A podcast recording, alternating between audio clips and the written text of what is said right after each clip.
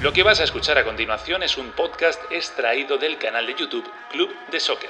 Si lo prefieres, puedes escucharlo y verlo en su formato original. Te invitamos a que te suscribas, entra en youtube.com barra Club de Soccer y no olvides activar las notificaciones, comentar y darle al like. Ahora, a disfrutar con el mejor debate y análisis de fútbol. ¿Qué tal? ¿Cómo estáis? Bienvenidos a Club de Soccer un día más. Ya van a empezar las competiciones. Sí, se han acabado hace dos días, ya lo sé, pero ya empieza la nueva temporada. No ha habido tiempo casi ni para, ni para asimilarlo, ¿no? Y va a empezar la Premier, que yo tengo muchas ganas ya porque, bueno, pues la temporada pasada la Premier, la verdad que fue un paseo del Liverpool y yo creo que este año va a estar bastante más igualado. Va a haber muchos más temas de los que hablar y vamos a empezar ya a hacerlo de la mano de Daniel Chapela, de Bruno Bain. Así que no me enrollo más. Eh, vamos a arrancar. Eso sí, antes, como siempre, suscríbete, es gratis, comenta aquí abajo, tampoco cobramos nada. Por eso, dale al like. Si te está gustando el vídeo, dale al like y activa notificaciones ya. Si quieres bordarlo y hacerlo redondo, pues activa notificaciones. Así cada vez que subamos un vídeo, te aparece directamente ya en tu navegador. Después de una lección de cómo suscribirse a un canal de YouTube, empezamos. Hablamos de la Premier League, la mejor previa aquí, en Club Soccer.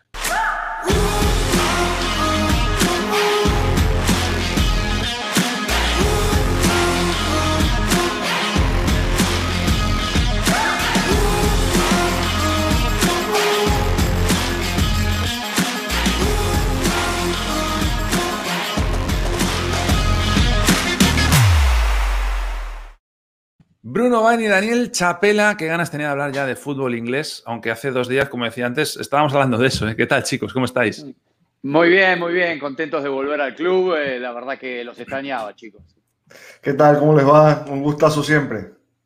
Bueno, hay que decir que, empiezan dos ligas este fin de semana. Ya hemos hablado de la liga y este fin de semana arranca la, la, Premier también, que tiene muchos atractivos. Yo creo que, sobre todo porque no sé si coincidís, yo lo decía un poco también antes, a mí la del año pasado me dejó como con, hambre de más, ¿no? Porque fue un paseo del Liverpool y yo creo que este año sí vamos a ver una Premier a la que estamos más acostumbrados, que haya dos, tres equipos que puedan ser contendientes a, a ganar el título. No, no sé qué esperáis vosotros de este año de la Premier.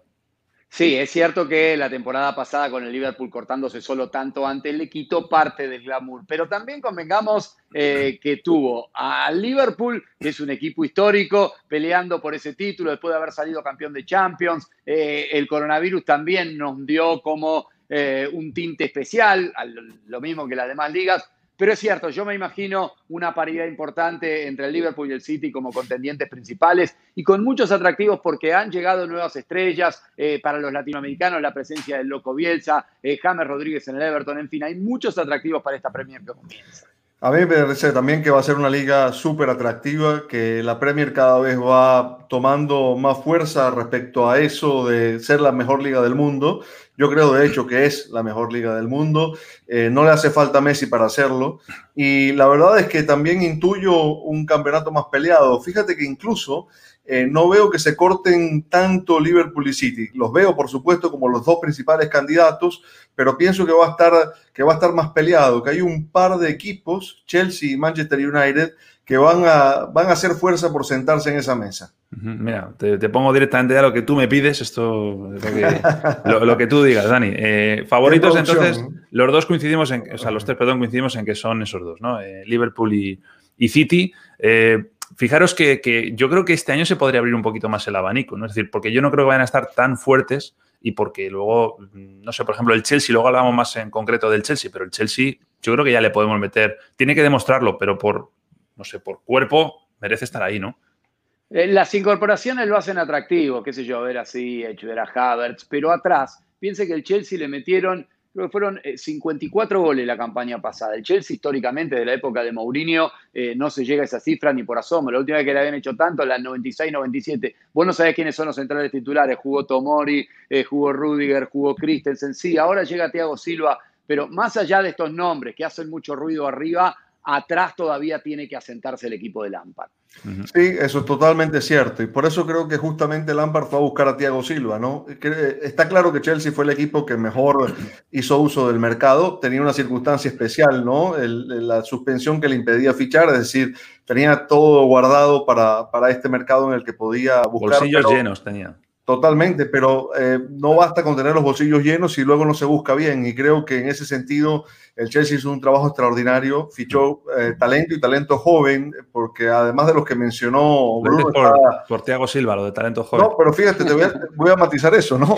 Porque a mí me encantó el fichaje de Timo Werner, por ejemplo, ¿no? Creo que incorporó 9 de, clase mundial, en mi opinión, con, todo y que está construyendo una trayectoria. Pero lo de Thiago Silva lo veo eh, en dos vertientes. Una, la que dice Bruno, el equipo necesita estabilizarse en el fondo. El Thiago Silva de la última temporada con el Paris Saint Germain a mí me dejó muy buena impresión. Y el Thiago Silva de la Champions, particularmente de, la, de esa rueda final de la Champions en Lisboa con el Paris Saint Germain, me dejó muy buena impresión. Y después, cuando se arma un plantel con tanto futbolista joven, tener a un elemento de, ese, de esa trayectoria como Thiago Silva, me parece que puede ser un factor de cohesión que Lampard va a necesitar en este nuevo proyecto, ¿no? El propio Lampard se ha encargado de ponerse esa exigencia, ¿no? Yo recuerdo declaraciones de él en el tramo final de la temporada pasada en el que decía precisamente lo que han cumplido, ¿no? Vamos a ir fuertes al mercado. Me acuerdo que incluso, incluso que lo hablamos, salía un 11 del, del Chelsea que era espectacular. No han llegado a tanto, pero están muy cerca de eso. Y el propio Lampard dijo, si tengo ese equipo, somos candidatos a ganar la liga. Bueno, pues ahí está, ¿no? Eh, eh, veremos si se acaba arrepintiendo lo que ha dicho, ¿no? No, es que yo no creo que arranque la campaña con esa exigencia, porque como bien decía vos, si tengo ese equipo y no llegó al nivel de... Sí, ha habido incorporaciones. se ha quedado muy cerquita, ¿eh? Mucho dinero. Yo, eh, digamos, viendo el ambiente del fútbol inglés y lo que dice la prensa, los aficionados, periódicos, en fin. Eh, me parece que todavía, si tenía una vuelta gratis la campaña pasada, en esta paga solamente la mitad. Creo que la exigencia de salir campeón, así como per se la que ha tenido el Chelsea otros años, en esta no la tiene Lampard. Yo estoy de acuerdo con Bruno. Eh, exigencia como tal no. Lo que sí es que hay que tomar en cuenta que eh, esto no es un juego de PlayStation, ¿no? es decir, eh, toma estas piezas y hazlas funcionar y el equipo gana. Digamos, ahora requiere un tiempo de adaptación. Claro, eh, es mucho mejor la transición con grandes futbolistas que no cuando te tocan las vacas flacas. Pero me parece que hay también que, que pensar en ese periodo que el Lampard va a requerir para, conjuntar ese nuevo plantel que tiene, porque prácticamente está reconstruyendo el equipo y lo tiene que hacer jugar, es decir, lo tiene que hacer jugar bien. Eh, siempre, insisto, más fácil es hacerlo con grandes futbolistas, pero para mí esa es la, incógnita, digamos, ¿no? Que había, había un equipo que más o menos funcionaba con, sus limitaciones, porque el Chelsea que dirigió Lampard eh, era eh, fundamentalmente con, con muchos futbolistas jóvenes, muchos futbolistas al que le dio la alternativa y alguno que se consolidó, yo diría que Tammy Abraham le rindió muy bien, por ejemplo, ¿no? Eh, pero más allá de eso, eh, necesita hacerlo, hacerlo funcionar. Y, para mí por allí pasa la cosa. Liverpool y City ya son maquinarias que ruedan solas, ¿no? Claro, mira, eh, seguimos con lo que nos va indicando en el chapel, el Liverpool. Hablemos del Liverpool. evidentemente es el rival a batir. el año pasado la, el foco lo tenían puesto evidentemente en la, en la Premier, lo consiguieron, venían a ganar además la Champions, con lo cual como que se podían permitir ese lujo ¿no? De, no ponerle todas las fichitas a, la mayor competición de fútbol que hay en, Europa. Pero, eh, ¿qué, Liverpool esperáis? Porque es un Liverpool que mantiene proyecto, eh, es un ciclo de club que ya va, si no me equivoco, es quinto año, ¿no? El que va a empezar. Eh, ¿qué, ¿Qué esperáis de este Liverpool?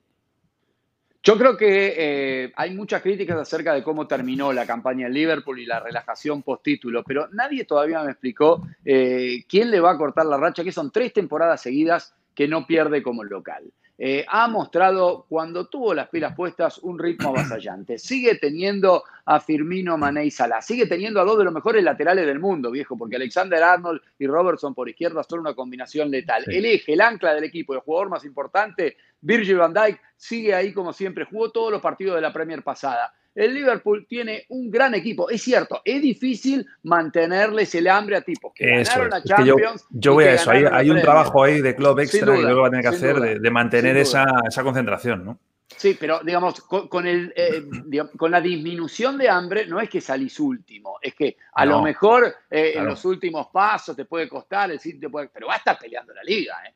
Sí, está, totalmente. lo que pasa es que si le llega a faltar un poquito nada más, con lo competida que es la Premier, se te puede ir el título, por ejemplo, ¿no? Eh, yo, yo veo a un, equipo muy sólido, eh, no ha perdido un ápice de su, de su capacidad, de su potencial. Y si a este técnico, si este equipo, perdón, no lo dirigiera Klopp, yo pondría esa duda en, si el, año posterior al título el equipo se pudiera relajar, así sea un poquito. Con Klopp eso es casi imposible, ¿no? Por, por, la intensidad con la que se maneja, porque si, si algo tiene de, de, fuerte, además de, la parte táctica Klopp, es cómo motiva a sus planteles, ¿no? Y, em, yo, yo, lo veo peleando por todo otra vez, y por todo es por todo, ¿no? Porque es favorito la Champions también.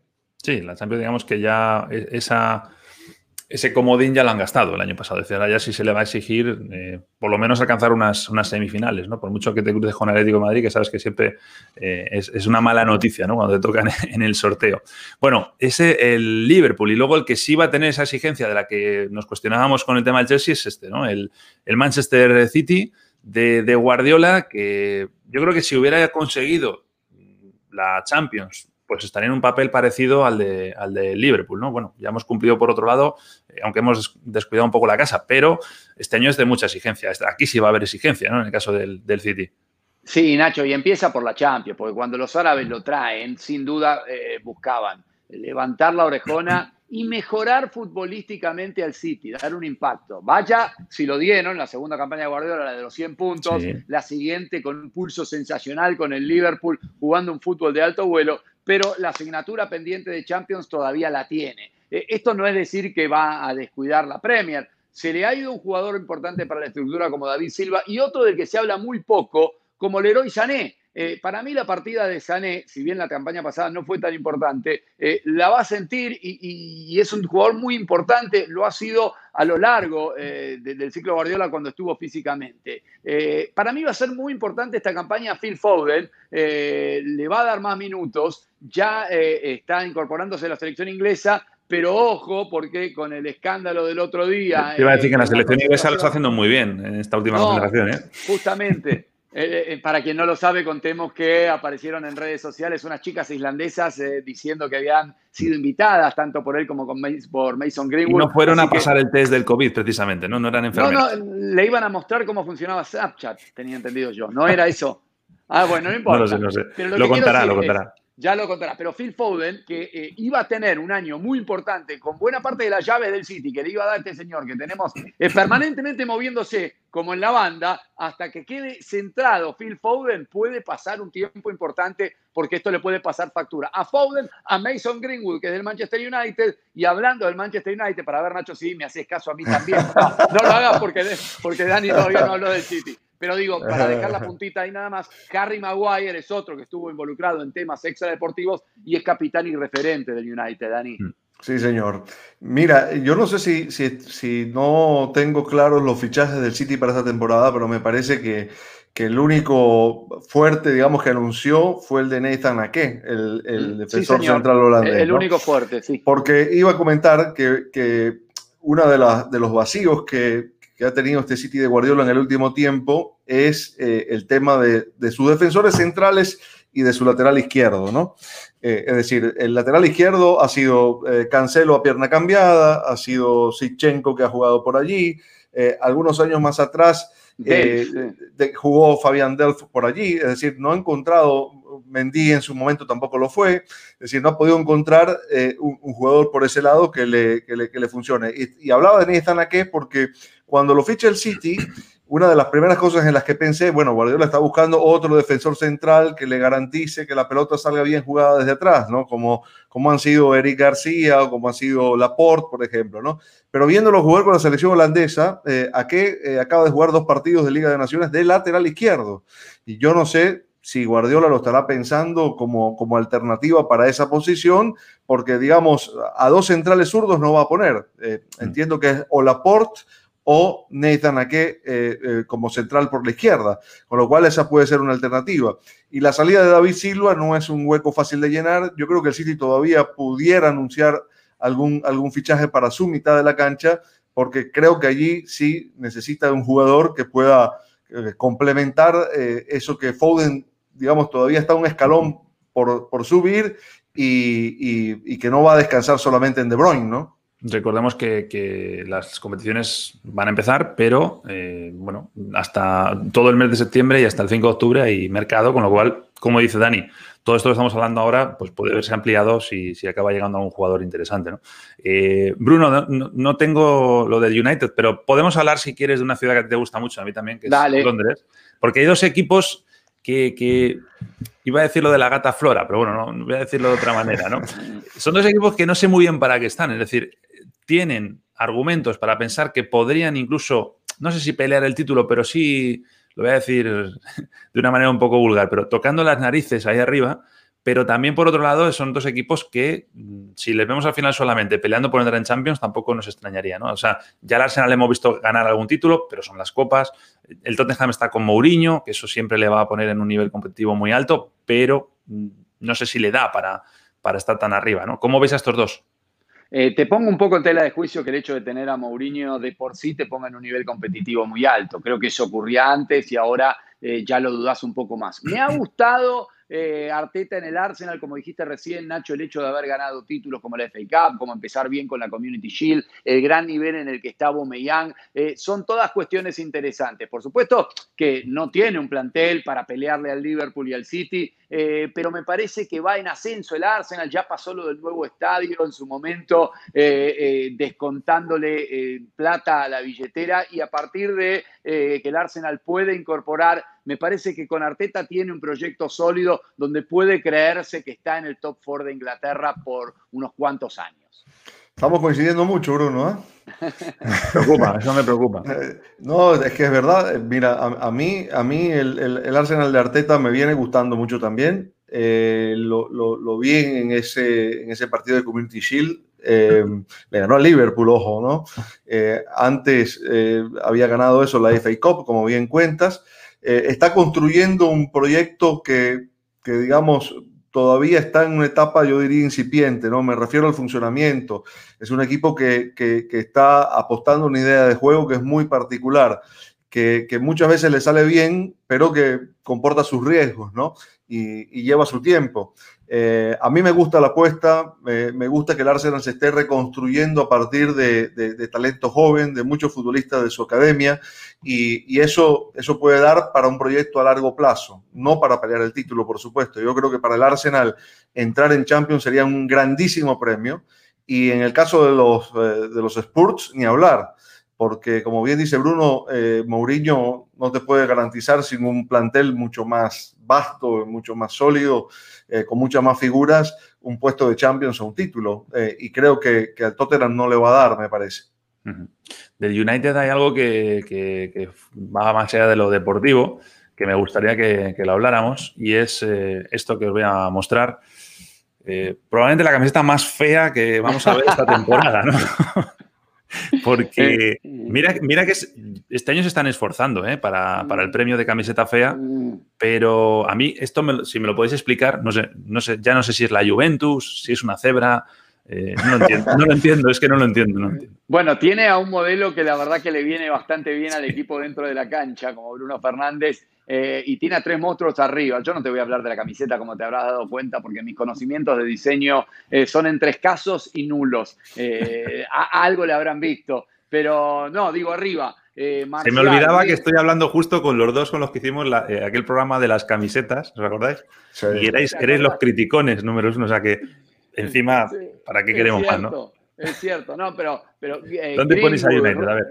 Rashford y Marcial arriba me parece eh, un trío que se las trae con un Bruno Fernández que hizo muchos goles. Fueron 73 entre los cuatro la campaña pasada. Eh, el tema de Maguire sí que le dibuja una sombra importante a Solskjaer, pero me parece que fue en ascenso durante toda la segunda mitad de la campaña pasada vuelve a disputar Champions, eh, en fin, tiene unas cuantas cosas el Manchester United como para ilusionarse, pero no nos olvidemos, la campaña pasada salió tercero, pero salió a 33 del Liverpool y que fueron a, 18. Fue más una eh, reacción de final, ¿no? De, temporada. Por eso tiene un salto muy grande para alcanzar al City y al Liverpool, que como dijimos antes, siguen teniendo el mismo plantel o mejor. United, digamos, no es que eh, va a poder de la noche a la mañana compensar esa diferencia por los goles de estos muchachos que hablo, que son muy jóvenes en el caso de Greenwood y de Rashford. Sí, tiene mucha pegada el United. Yo me imagino, Nacho, que la foto la seleccionaste por Bruno Fernández, ¿no?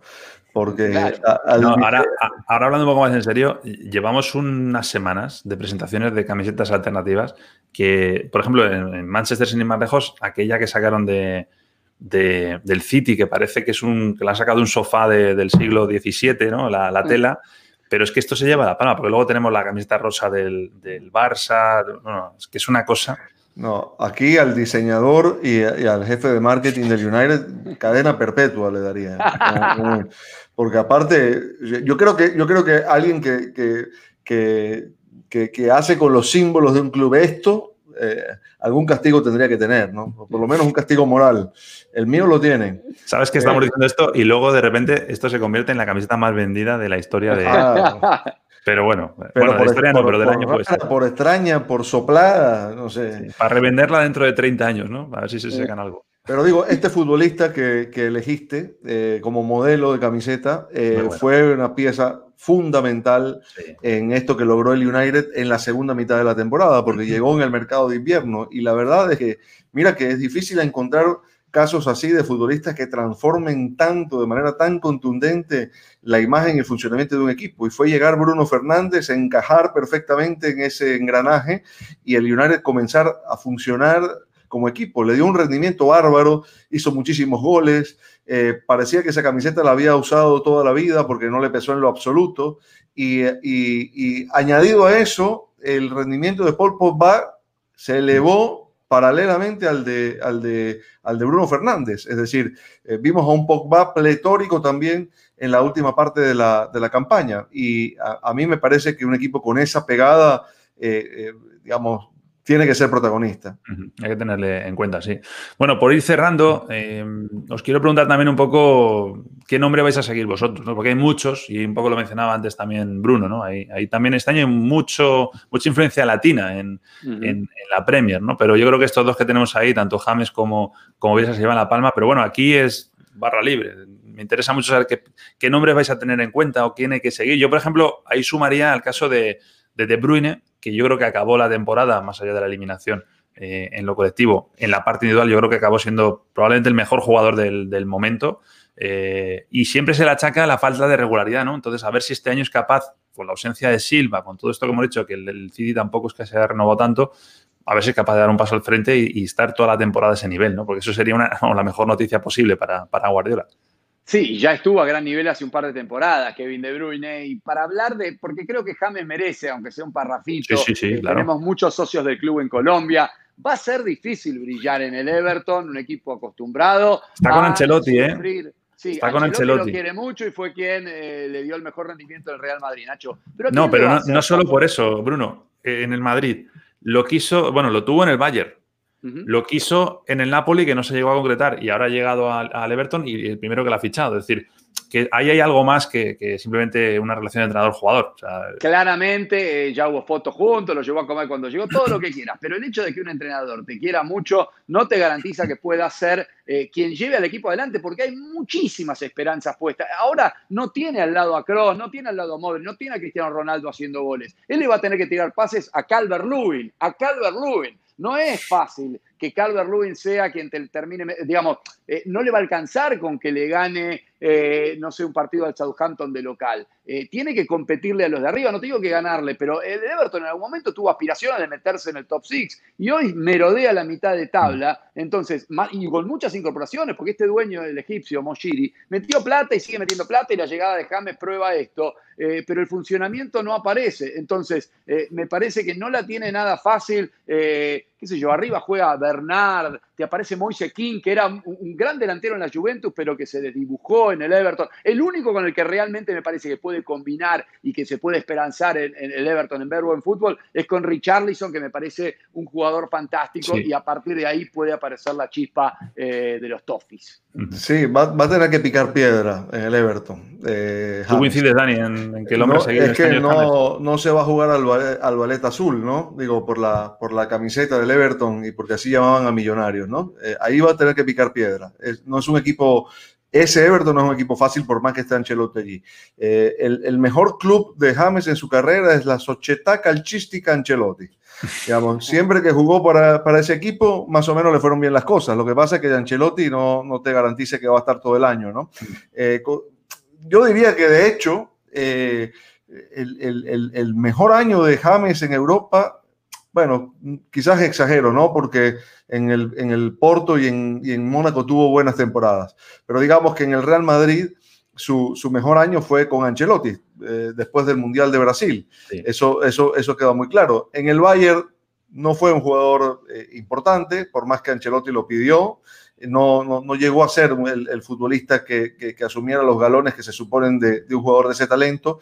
Y esta es como su oportunidad final, ¿no? Aquí James tiene que rendir sí o sí.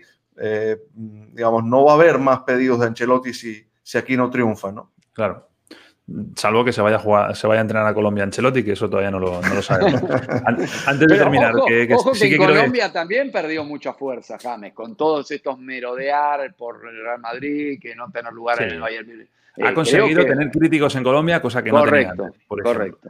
Me sorprende que no decís nada de Bielsa. Venga, os doy 20 segundos a cada uno para hablar de Bielsa. No, ese, digamos, un tipo enigmático y tan particular y que ha despertado en una ciudad del amor eh, por el fútbol de esta forma. No, no, no que lo ha despertado, pero que lo ha vuelto a poner en la Premier. Eh, ojo que una de las cosas que me parece que puede lastimar al Leeds es el tema de no tener público, porque el vínculo que se crea en Elan Row con la gente es diferente al de otros eh, clase media de la Premier o clase baja, si querés, y, eso no lo van a tener. Eh, pero va a ser muy interesante ver cómo le plantea los partidos a los grandes, un tipo que eh, siempre sale con algún recurso táctico diferente y que, bueno, ahora se trajo a Rodrigo como para reforzar un poco el plantel, pero si mirás nombre por nombre, muy buen fichaje, pero nombre por nombre está varios escalones abajo de los equipos, no sé, que pelean por Europa League. No te digo el City, de los equipos, no sé, del Everton, plantel por plantel, para mí está muy abajo, con lo cual quiero ver cómo hace Bielsa, ¿no? Sí, uno sabe que Bielsa va, va, va a tener un equipo que va a pelear, que va a competir. Eh, bueno, lo hemos visto en todos lados donde dirigió, o sea, el Atlético de Bilbao que dirigió, el Olympique de Marsella, de Marsella que dirigió, es decir, eran equipos que elevó su nivel por encima de lo que uno pensaba podía, podía mostrar. Eh, yo estoy feliz de ver a Bielsa en la Premier, la verdad. Eh, me parece que hoy la Premier, con, con, los nombres de entrenadores que tiene, le faltaba el Espíritu Santo y llegó. Es decir, tiene, tiene, tiene el santo grial, digamos, eh, la Premier con los entrenadores, ¿no? Y, tener a Bielsa es como la, la guinda del pastel. Hmm. Es verdad. Pues nada, lo disfrutaremos a partir de este fin de semana. Como decía al principio, la primera jornada con ese partido entre Liverpool y Leeds, aunque el nivel es muy distante, pero tiene su morbo, ¿eh? ver al campeón contra Bielsa, el loco contra el campeón. Bueno, chicos, abrazo grande y hablaremos más de la premia, seguramente, según vaya llegando episodios de, Club de Soccer. Muchas gracias. Abrazo, chicos.